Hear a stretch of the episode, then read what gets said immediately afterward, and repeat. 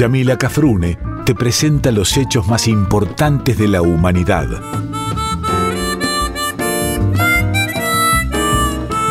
Por Folclórica 987 escuchás Contame una historia.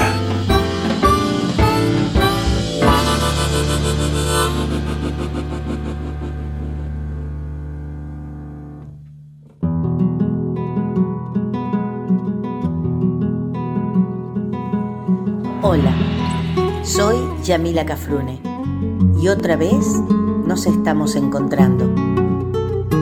Vos desde tu casa y yo desde la folclórica de Nacional. Porque juntos, vos y yo, hacemos Contame una historia. Hola queridos y queridas amigas, nuevamente con ustedes compartiendo otro Contame una historia.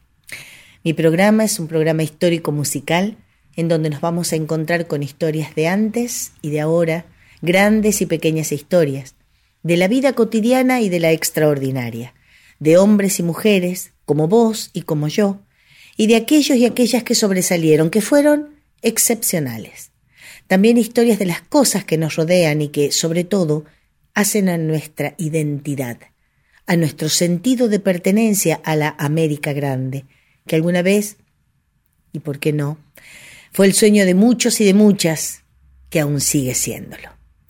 También vendrán al final, y hoy sí hay, como corresponde, las yapas de la historia, que tendrán ese sabor a infancia, especialmente hoy, solamente a recuerdos.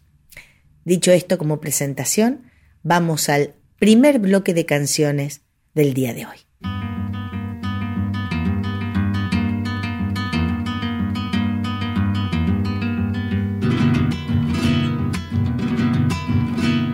Que vivan los estudiantes, jardín de las alegrías. Son aves que no se asustan de animal ni policía. Y no le asustan las balas ni el ladrar de la jauría. Caramba y zamba la cosa, que viva la astronomía. Gustan los estudiantes que rugen como los vientos cuando les meten al oído sotanas o regimientos. Pajarillos libertarios igual que los elementos. Caramba y zamba la cosa, que vivan los experimentos. Me gustan los estudiantes porque levantan el pecho cuando les dicen harina sabiéndose que es afrecho y no hacen el sordo mudo cuando se presenta el hecho. Caramba y zamba la cosa, el código del derecho. Me gustan los estudiantes porque son la levadura del pan que saldrá del horno con toda su sabrosura para la boca del pobre que come con amargura. Caramba y zamba la cosa, viva la literatura. Me gustan los estudiantes que marchan sobre las ruinas, con las banderas en alto va toda la estudiantina. Son químicos y doctores, cirujanos y dentistas. Caramba y zamba la cosa, vivan los especialistas. Me gustan los estudiantes que van al laboratorio, descubren lo que se esconde adentro del confesorio. Ya tiene el hombre un carrito que llegó hasta el purgatorio. Caramba y zamba la cosa, los libros explicatorios. Me gustan los estudiantes que con muy clara elocuencia a la bolsa negra sacra le bajo las indulgencias. Porque hasta cuando nos dura, señores, la penitencia. Caramba y zamba la cosa, que viva toda la ciencia. Caramba y zamba la cosa, que viva toda la ciencia. En todos nuestros programas hemos hablado de historias como corresponde, como bien lo dice mi título, ¿no? El título del programa. Algunas han sido divertidas, como la historia del tranvía, con el señor o la señora que nos escribieron y nos dijeron que eh, el papá se salvó de caerse con el tranvía al río, ¿te acordás, Eva? Que nos dijo, bueno. Otras más artísticas, como la historia del fileteado porteño. Algunas referidas solamente a las mujeres, a los nombres de nuestras calles, a los héroes y heroínas de la independencia, en fin. Hemos tenido un crisol de historias. Hoy voy a hablarles de una noche en especial Una noche que por su tremenda brutalidad o por la demostración de barbarie y de poder que en ella hubo, quedó en la memoria de todos y de todas las argentinas. Hoy les voy a hablar de lo que la historia dio en llamar la noche de los bastones largos. Por lo tanto, sonrisas nos pueden llegar a, surgir, pero de, de incredulidad, si se quiere, pero no una sonrisa porque esto nos caiga agradable o sea risueño. Para entender un poquito qué sucedió esa noche, tenemos que hacer una especie de viaje imaginario, los que no la vivimos, los que la vivieron, recordarla o volver ahí, al año 66, cuando el general Onganía derrocaba al gobierno democrático de don Arturo Ilia. Como todo abusivo, Onganía pretendía quedarse un largo tiempo en el poder, tiempo que utilizaría además para echar por el suelo muchos de los logros conseguidos durante la democracia. Él sabía, como sabemos todos y todas, que la educación es una de las herramientas más importantes en la conformación de la identidad de un pueblo, en, la, en, la, formación del sentido de pertenencia de un pueblo.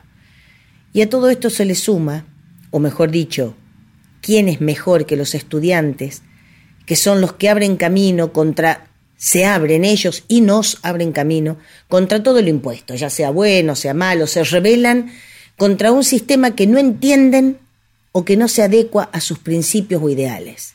¿Y qué joven no tiene ideales? Me pregunto yo. El 28 de junio del 66, la fecha del derrocamiento de Donilia, las Fuerzas Armadas no respondían ni respetaban los poderes constitucionales. Claro, la Constitución Nacional había sido abolida y reemplazada, escúchate esta, por el estatuto de la llamada Revolución Argentina. Estatuto que obviamente daba por el suelo todos los ideales y, los principios de la democracia. Fue por eso que las autoridades de la UBA, Universidad de Buenos Aires, para quienes no sepan qué significa la, la sigla UBA, hicieron un llamado a los claustros universitarios para que se siga defendiendo como hasta ahora, decían ellos, la autonomía universitaria y que se comprometan a mantener vivo el espíritu que haga posible el restablecimiento de la democracia. Claro. Con esta, este pequeño llamamiento, pequeño gran llamamiento, se ponía en evidencia lo que eran las universidades, porque para aquella época las universidades argentinas se regían por la reforma universitaria, o estaba establecida la reforma universitaria. ¿Qué determinaba la reforma universitaria para todos los chicos y las chicas que están en la universidad, o los que no son tan chicos y chicas? ¿eh? ¿Qué determinaba la reforma o qué, qué pasaba con la reforma? Determinaba la autonomía universitaria del poder político y el cogobierno tripartito entre estudiantes, docentes y graduados. Las universidades eran núcleos de discusiones, manifestaciones, rebeliones, eran los focos de debates permanentes, eran el último bastión de resistencia frente, como siempre lo fueron, frente al avance contra las instituciones democráticas. Aquellos eran tiempos de grandes batallas, tanto políticas como sociales. Recordemos que el peronismo estaba proscripto, había, o había habido en ese momento, sí, un incremento de los movimientos tercermundistas, las luchas por la liberación nacional. La época era la época de la Revolución cubana y del Mayo francés. Por lo tanto, ¿qué podía pasar? La politización de las universidades. Es decir, la política también llegaba a las universidades. De allí que a Onganía no le temblara la mano cuando decidió intervenirlas antros de rebelión contra su poder y focos permanentes de cuestionamiento a la autoridad. Cueva de marxistas la llamaba. Justamente fue eso lo que atacó el militar. Tantas veces me mataron, tantas veces me morí, sin embargo estoy aquí resucitando. Gracias doy a la desgracia y a la mano con puñal porque me mató tan mal. Y seguí cantando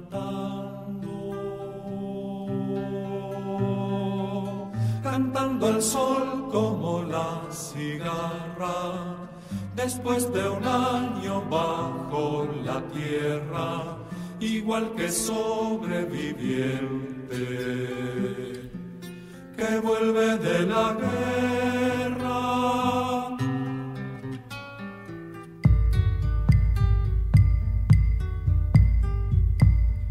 Tantas veces me borraron, tantas desaparecí, a mi propio entierro fui solo y llorando.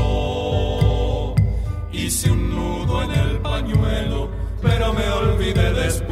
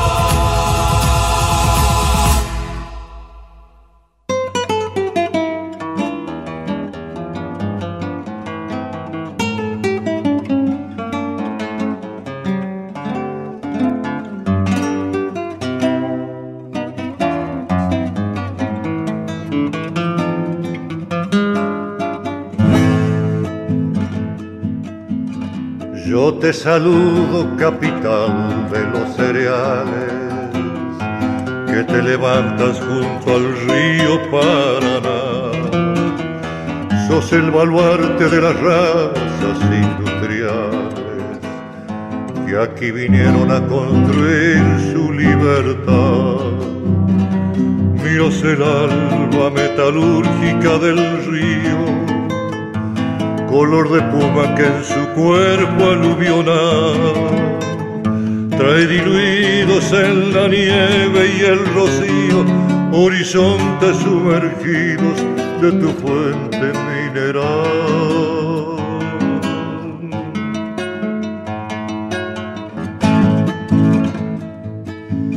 Rosa crispada, siderúrgica y obrera en que amanece la conciencia del país. Llevan los barcos en su entraña la pradera, en la sonrisa proletaria del maíz. Toma esta espiga que te ofrece el canto mío. Guarda en tu pueblo laborioso mi canción que si me duele tu costero pobrerío, tanto cantarle a tu río, siento verde el corazón.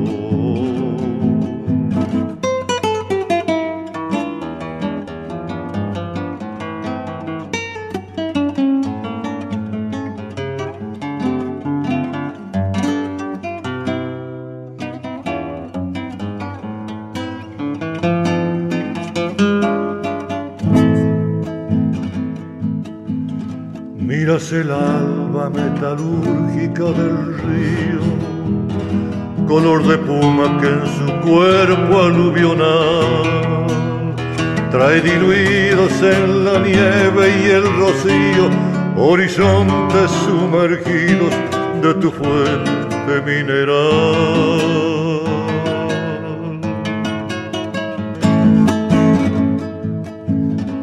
Rosa crispada, siderúrgica y obrera, en que amanece la conciencia del país.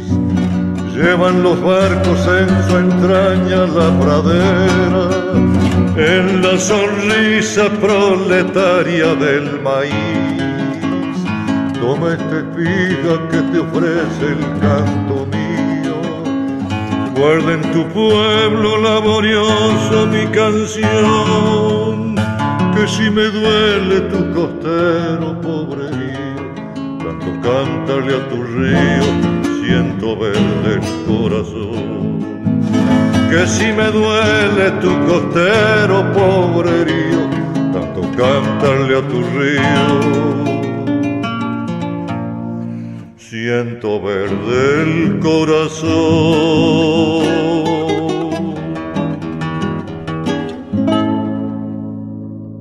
Pasado el mes del golpe militar aproximadamente, más o menos, Onganía sanciona el decreto ley número 16.912. ¿Qué establecía ese decreto ley? La intervención de las universidades, ponía fin a la autonomía. ¿Y qué era? ¿Qué decía él? Que era con el supuesto objetivo de eliminar las causas de acción subversiva. Claro, ya eran cueva de marxistas y ahora era la causa de la acción, a ver, el germen de la subversión. Claro, con este decreto también se prescribía toda actividad política en las universidades y la clausura de los centros de estudiantes, que es donde los muchachos y las muchachas se manifiestan su, ideal político en realidad, ¿no? Sus ideales, sus ambiciones. Y ante esta acción absolutamente dictatorial, los estudiantes, los profesores y los egresados ofrecieron resistencia. ¿Y cómo lo hacen? Bueno, encerrándose en las aulas.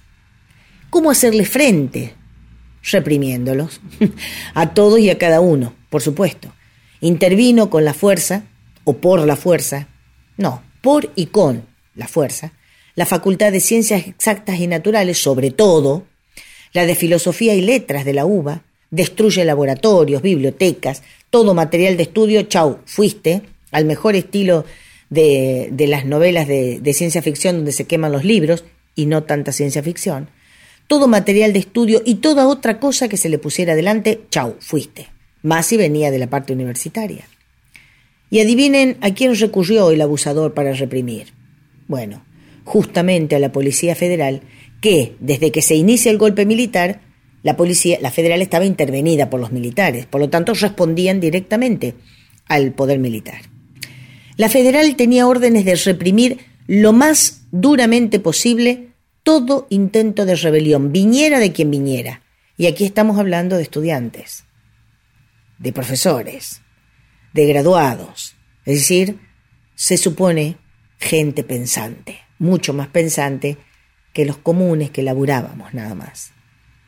Encontré leyendo varias páginas las manifestaciones del doctor en matemáticas y ex decano de la Facultad de Ciencias Exactas, que fue contra la que más se agarraron en realidad, ya después les voy a explicar por qué, porque lo tengo más abajo, el señor Pablo, no sé si es doctor, por eso me animo a decir, sí, doctor en matemáticas, sí, el doctor Pablo Jakovkis. Él contaba que se encontraba dando clases en la ciudad universitaria cuando llegan las Fuerzas Armadas. Dice el, doctor Jakovkis, Jakovkis, bien digo, yo tomaba exámenes esa mañana junto a un profesor estadounidense, el doctor Warren Ambrose. Terminamos y de golpe nos avisaron que Onganía había dictado, había sacado un decreto ley por el cual se abolían todas las instancias legislativas, los consejos superiores de las universidades y que los decanos que querían podían seguir, pero sin consejos directivos y también los rectores. En la Universidad de Buenos Aires, dice el doctor, nadie aceptó eso. Nunca imaginé lo que iba a pasar o que iba a pasar después algo violento. Lo que pasó después no lo vi porque yo no pude entrar a la universidad. El que lo vio fue mi padre, don David Jakovkis, que era profesor. Él estuvo ahí todo el tiempo y nos contó que entró el jefe de policía, el general Fonseca, y que algunos estudiantes lograron escaparse por los techos. Con los que no lograron escapar, mejor dicho, a los que no lograron escapar, les hicieron un simulacro de fusilamiento y se los llevaron detenidos. Todo esto cuenta el doctor Jakovkis.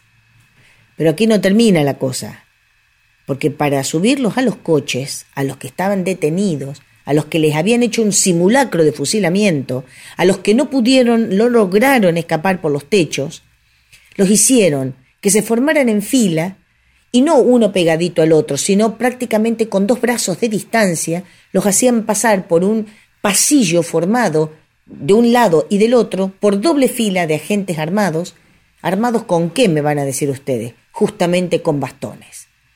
Y a bastonazos les hacían pasar por la fila y la, la doble fila esta de gente armada les pegaron bastonazos para hacerlos entrar a los autos de la policía.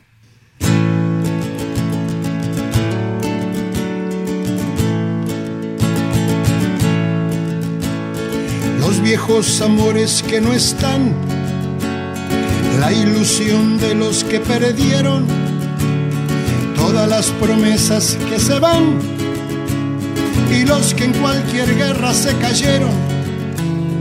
Todo está guardado en la memoria, sueño de la vida y de la historia, el engaño y la complicidad de los genocidas que están sueltos, el indulto y el punto final a las bestias de aquel infierno.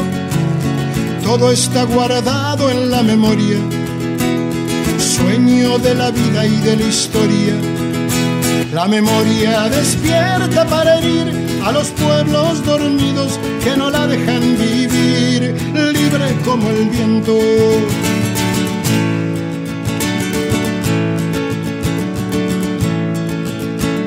Los desaparecidos que se buscan con el color de sus nacimientos, el hambre y la abundancia que se juntan, el maltrato con su mal recuerdo, todo está clavado en la memoria, espina de la vida y de la historia. Dos mil comerían por un año con lo que cuesta un minuto militar ¿Cuántos dejarían de ser esclavos por el precio de una bomba al mar? Todo está clavado en la memoria, espina de la vida y de la historia. La memoria pincha hasta sangrar a los pueblos que la amarran y no la dejan andar, libre como el viento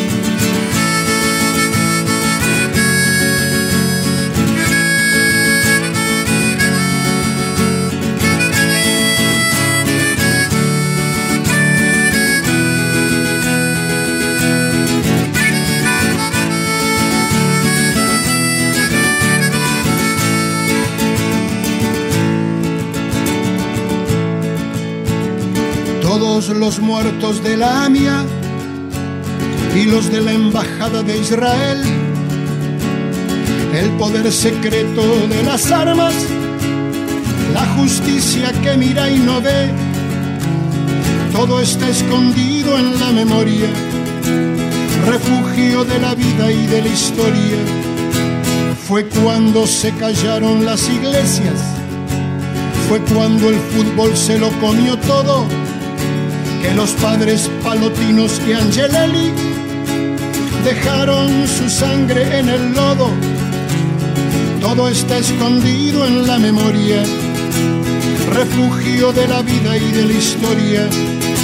La memoria está, ya está vencer a los pueblos que la aplastan y que no la dejan ser libre como el viento.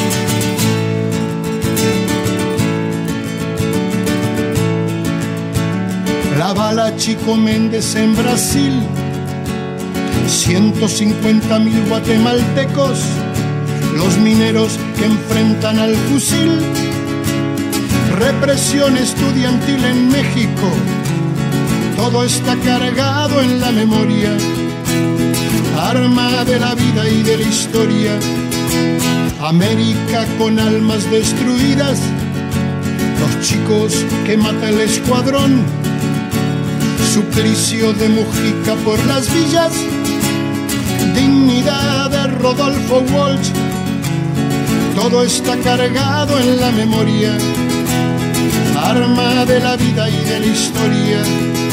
La memoria apunta hasta matar a los pueblos que la callan y no la dejan volar, libre como el viento.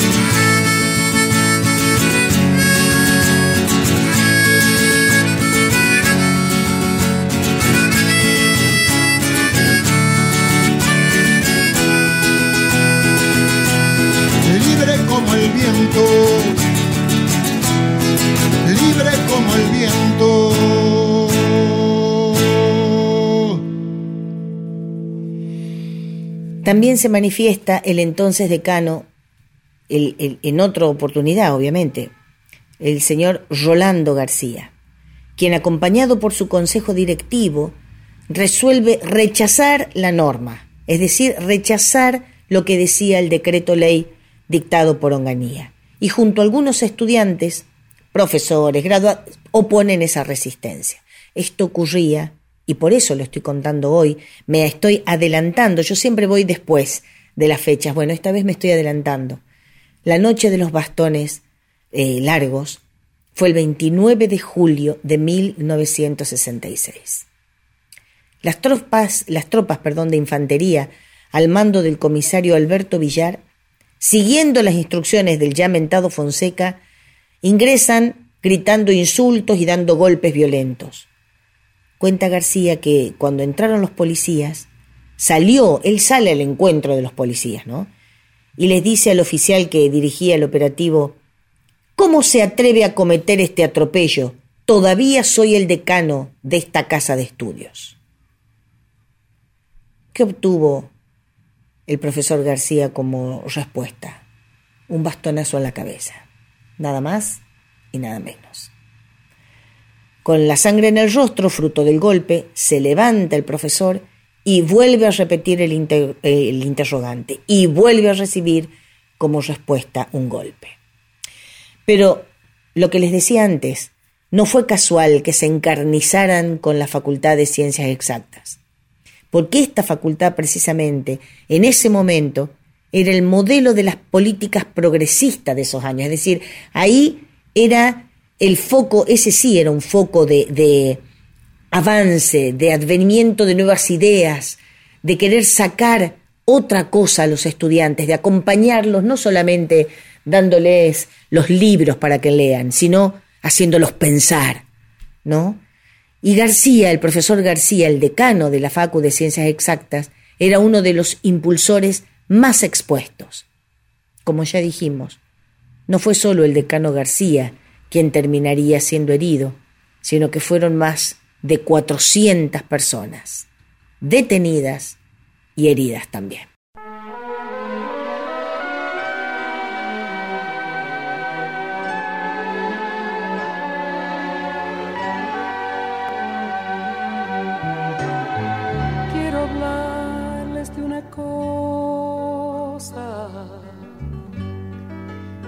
sangre de esperanza que respire en nuestro pecho y se mece como el mar. Duerme siempre a nuestro lado y acaricia nuestras manos es pasión de libertades y joven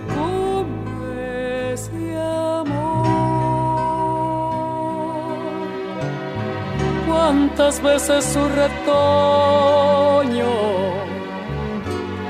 fue arrancado del camino, cuántas veces su destino fue torcido hasta el dolor, mas volvió con su esperanza,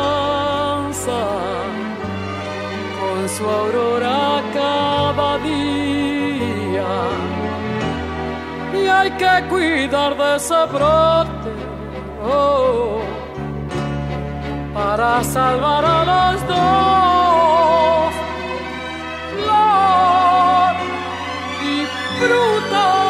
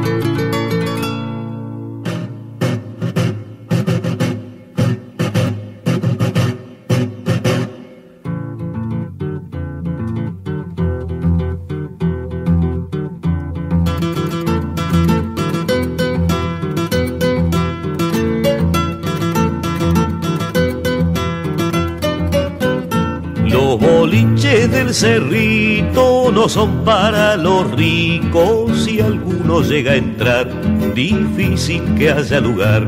Allí cerca hay un cuartel con cañón y coronel.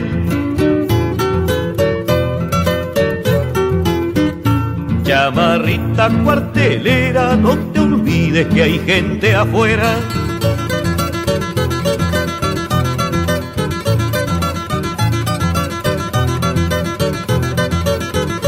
La otra noche en una farra, milico con guitarra, mirándolo al patrón, le cantaba esta canción. Aunque salga a ser mandado, un milico es un soldado. Chamarrita de los milicos, no te olvides que no son ricos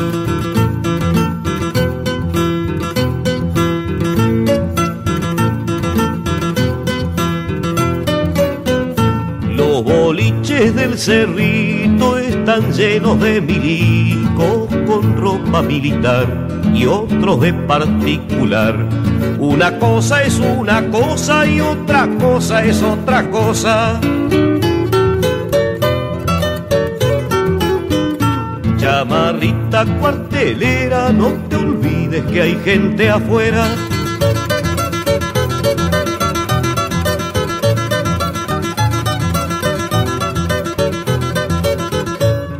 se forma algún merengue, el cuartel de los blandengues se queda donde está, cada cosa en su lugar. Los milicos no son bobos, aunque sirvan para todo. Chamarrita de los milicos, no te olvides que no son ricos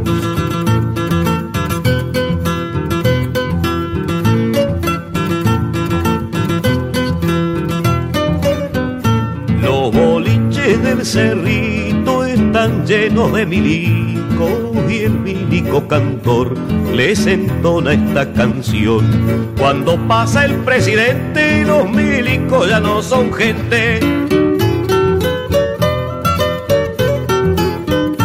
Chamarrita cuartelera, no te olvides que hay gente afuera. Cuando cantes pa' los milicos, no te olvides que no son ricos y el orgullo que no te sobre, no te olvides que hay otros pobres. Estamos hablando del 29 de julio de 1966, recordada en la historia como la noche de los bastones largos. Eh, entre otras consecuencias, donde se avasalló no solamente los cuerpos, ¿no? No solamente fueron golpes físicos, sino fueron golpes a, a las ideas, a las cabezas, no cabezas físicamente, sino cabezas de, pensamiento. Entre otras consecuencias, eh, la que más nos duele es la represión, pero entre otras consecuencias, cientos de profesores fueron despedidos de las seis u ocho universidades que teníamos, otros renunciaron a sus cátedras y muchos abandonaron el país. Se dice que fueron más de 1.500 los que emigraron. Muchos se fueron a universidades de nuestra Latinoamérica, otros a Estados Unidos, a Canadá y algunos otros a las universidades de Europa.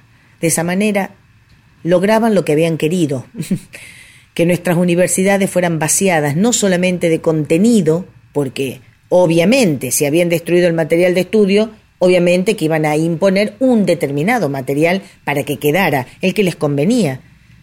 Digo, no solamente fueron vaciadas de, de contenido por la falta de material o por darles un material determinado, sino también vaciadas de nuestra gente.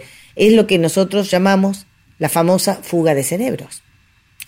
Todo esto, digamos, ocurría cuando la situación histórico-educativa de nuestras universidades era excelente, era la óptima. Tanto así que se la denominó la década de oro de las universidades. ¿Por qué? Porque las, nuestras universidades, nuestras universidades, eran reconocidas internacionalmente por su excelencia. Contaron en ese momento con el mayor presupuesto universitario de la historia. La Universidad de Buenos Aires, la UBA, desarrolló proyectos como la editorial Eudeva, por ejemplo. Impulsó la extensión universitaria con campañas eh, excelentes y generalizadas de alfabetización. Se creó el CONICET y el Instituto de Cálculo, que fue, miren lo que son las cosas, fue el pionero en las ciencias de la computación con una máquina que se la llamó Clementina. Y si ustedes buscan en las computadoras, eh, creo que es en YouTube, yo buscando cosas sobre la, la noche de los bastones largos, encontré al profesor García, que les contaba recién, hay videos de él que habla desde Clementina hasta la actualidad. Miren si habrá sido importante el Instituto de Cálculo. Se crean o se, eh, se profesionalizan, se les da mayor incentivo a carreras como la de sociología y la de psicología, tan golpeada, tan avasallada. Y se funda la ciudad universitaria, entre otros avances para la época. Miren cómo no iba a ser peligroso, peligrosas y peligrosos los y las estudiantes de esa época para un gobierno dictatorial.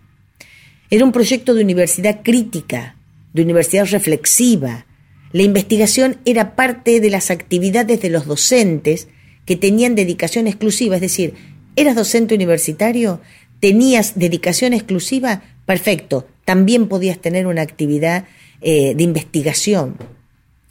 La Facu de Ciencias Exactas reunía el mayor caudal de conocimiento científico del país y fue cuna de dos de los tres premios Nobel del país. Imagínate si era importante. Es por eso que no dudo en decirles yo lo que muchos y muchas personas antes que yo, y que lo escriben mucho mejor, con mejores palabras, decirles que lo sucedido en lo que nosotros conocemos como la noche de los bastones largos, la fatídica noche del 29 de julio de 1966, significó un enorme y brutal retroceso de y en la educación pública la práctica de la ciencia moderna, la aplicación de ese conocimiento científico a los problemas del desarrollo nacional y la modernización de la cultura, queridos señores, queridas señoras, emigraron.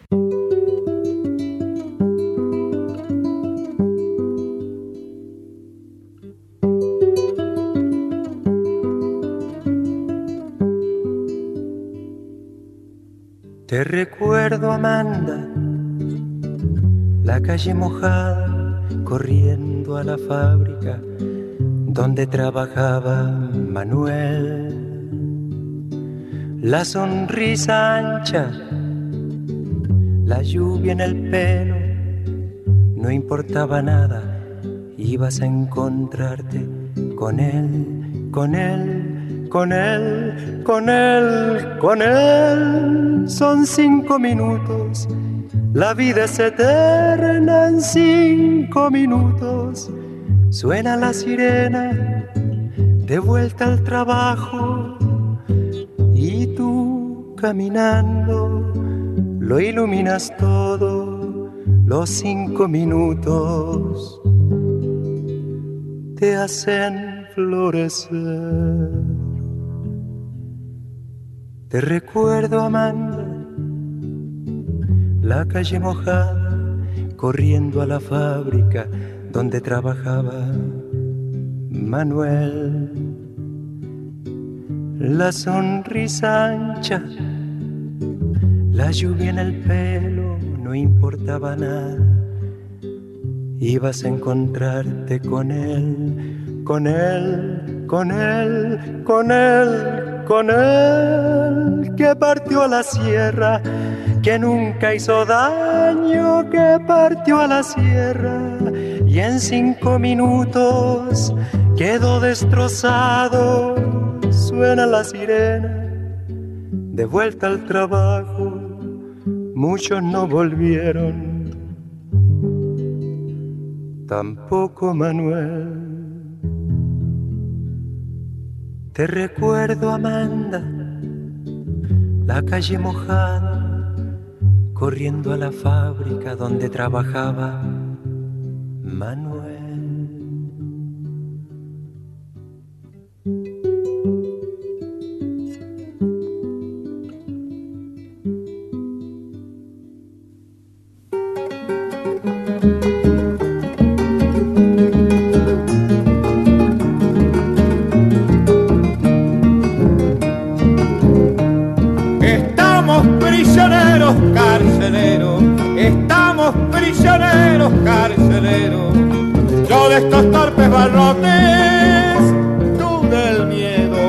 De estos torpes barrotes, tú del miedo.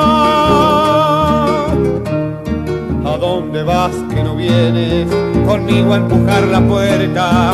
¿A dónde vas que no vienes conmigo a empujar la puerta? No hay campanario que suene como el río de allá afuera, como el río de allá afuera como el que se prende fuego, andan los presos del miedo, como el que se prende fuego, andan los presos del miedo, de nada vale que corran si el incendio va con ellos, si el incendio va con ellos. No sé, no recuerdo bien qué quería el carcelero creo que una copla mía para aguantarse el silencio, para aguantarse el silencio.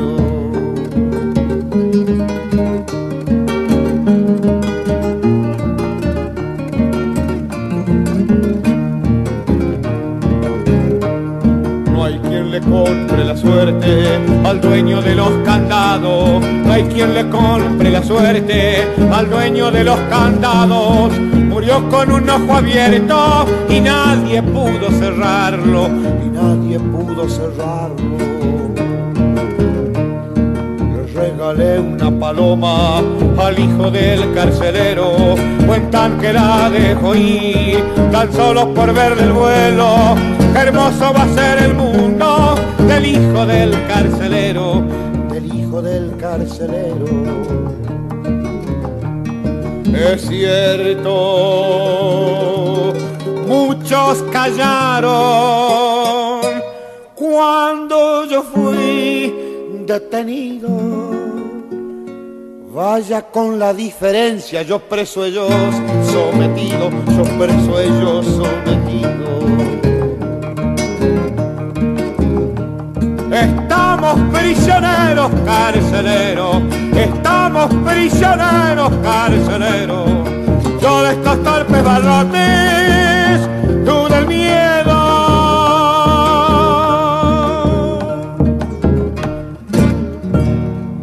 Esta es una de, la de las partes de barbarie de la historia, ¿no? Porque la civilización y barbarie de las que hablaba, de la que hablaba Sarmiento, no son exclusivas de una época. Lamentablemente la barbarie, lamentablemente la famosa grieta de la que todos los políticos hablan, y algunos se jactan de saber qué significa, o la, la ponen como originada en determinada, determinado momento, no tan pasado, es decir, no tan, tan histórico, sino más, más acá, más cercano, no, vemos que la grieta estuvo desde hace un montón de tiempo. y que la barbarie no era exclusiva de la época de, de los caudillos, como le gustaba decir al maestro Me queda por leerles las chapas que quería dejarles el día de hoy. Decirles que, la primera de ellas, ¿no? Decirles que en medio de nuestros profesores argentinos se hallaba este profesor norteamericano del que les, que les había mencionado antes. Llama, eh, eh, su nombre era Warren Ambrose. No sé si lo pronuncio bien, pero es como se escribe. Él enseñaba matemáticas en el Instituto Tecnológico de Massachusetts y en la UBA. Y él también estuvo la, la noche de los bastones largos. Sobrevivió, golpeado, ¿eh? Fue golpeado. Pero escribe una carta a los pocos días en donde se manifestaba y relataba lo vivido, ¿no? La carta que se publicó en el New York Times llevaba por título, nunca mejor puesto, Bastones largos, mentes cortas. Y dice en la carta, resumida por mí, por cierto, por motivos que ya, ya, ya se los he dicho varias veces, por el tiempo, dice en su carta, lo primero que escuché fueron bombas que resultaron ser gases lacrimógenos. Luego llegaron los soldados que nos ordenaron a los gritos pasar a una de las aulas grandes, donde se nos hizo permanecer de pie contra la pared, rodeados por soldados con pistolas, todos gritando brutalmente, evidentemente estimulados por lo que estaban haciendo. Luego, a los alaridos, nos agarraron a uno por uno y nos empujaron hacia la salida del edificio. Pero nos hicieron pasar entre una doble fila de soldados, que nos pegaban con palos o culatas de rifle o los bastones, y que nos pateaban rudamente en cualquier parte del cuerpo que pudieran alcanzar. Debo agregar que los soldados pegaron tan duramente como les era posible. Fuimos golpeados en la cabeza, en el cuerpo y en donde pudieran alcanzarnos. Esta humillación fue sufrida por todos nosotros, mujeres, profesores distinguidos, el decano y el vicedecano, auxiliares docentes y estudiantes. No tengo conocimiento de que se haya ofrecido ninguna explicación por este comportamiento. Parece simplemente reflejar el odio del actual gobierno está contando este profesor norteamericano, ¿no? Parece reflejar, decía, el odio del actual gobierno por los universitarios. Odio para mí incomprensible, ya que a mi juicio constituyen un magnífico grupo. Esta conducta del gobierno, del gobierno, perdón, a mi juicio, va a retrasar seriamente el desarrollo del país por muchas razones, entre las que se encuentra el hecho de que muchos de los mejores profesores se van a ir del país. Eso lo dijo el profesor Ambrose, o, Ambros, eh, cuatro o cinco días después de la noche esa. Es decir, vaticinaba lo que iba a pasar después, esa famosa fuga de cerebros.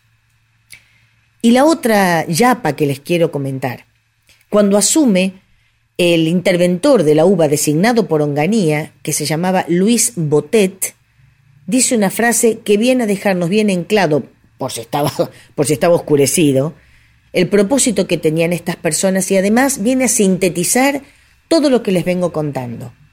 Botet dice, textual, ¿eh? la autoridad está por encima de la ciencia. Es decir, vota, mata libro, en otras palabras. Eh, cuando cortamos para, porque ustedes saben que mi programa es grabado, cuando cortamos para poder hacer el otro bloque y demás, el niño, porque es un niño que me graba a mí hace un año y, y lo que va de este, que se llama Seba Rodeiro, me dice, parece más un guion de una película que una historia de verdad. Bueno, él porque es un muchacho joven, porque es un niño. Pero en esa época, mi amor, estaba prohibido pensar. No era que podías pensar, no, estaba prohibido. El que piensa, pierde, se llamaba. Y si pensabas con tus propios pensamientos, con tus propios ideales, peor. No solamente que no tenías que pensar, sino que te chupaban, como decían antes. Sé que no ha sido uno de estos temas a los que las tengo y los tengo acostumbrados, porque por ahí siempre hay una sonrisita mía, Pero estos hechos también hacen a nuestra historia y lamentablemente han ocurrido. Eh, el próximo va a ser un poquito más agradable. Queda solamente saludarlos y decirles mi copla final y darle mi saludo, obviamente, a todos los sobrevivientes de aquella noche que están. Yo los invito a que vean, como les digo, los videos que están en YouTube de este profesor que va a hablarles, entre otras cosas, para que sea agradable, no de esta noche, ¿eh? De esta noche que les estoy contando, sino de, del avance de la tecnología y dice desde Clementina hasta la actualidad. Eso va a ser agradable, pero para que ustedes sepan la clase de cerebros, la, la enorme potencialidad que tenemos eh, con toda nuestra gente, nuestros profesores y nuestros egresados y nuestros estudiantes y estudiantas, o las y los estudiantes, si se quiere, de, de nuestras universidades y de nuestra querida República Argentina. Por eso solamente me queda saludarlos con mi copla del Martín Fierro, que se va diciendo en todo lo que va del año. Mas nadie se cree ofendido, pues a ninguno incomodo. Que si canto de este modo por encontrarlo oportuno, no es para mal de ninguno, sino para bien de todos. Hasta el programa que viene, si Dios quiere.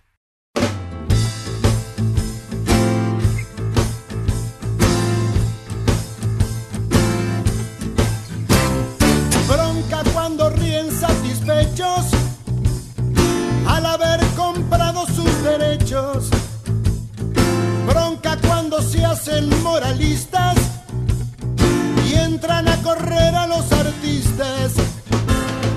Bronca cuando a plena luz del día sacan a pasear su hipocresía.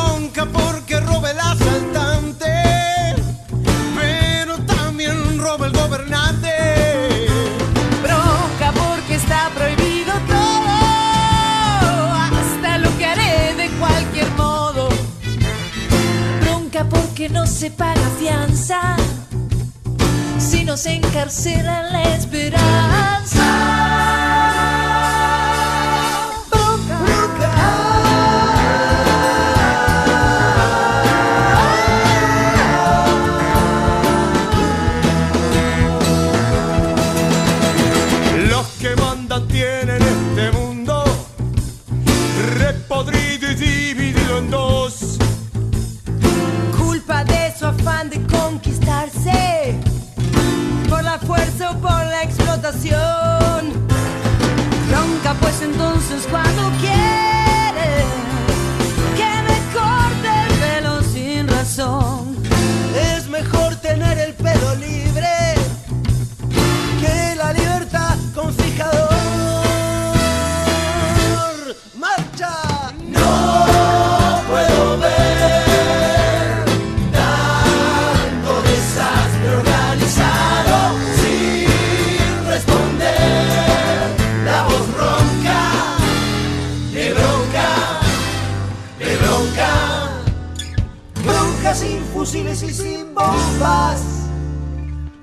Bronca con los dos dedos en B.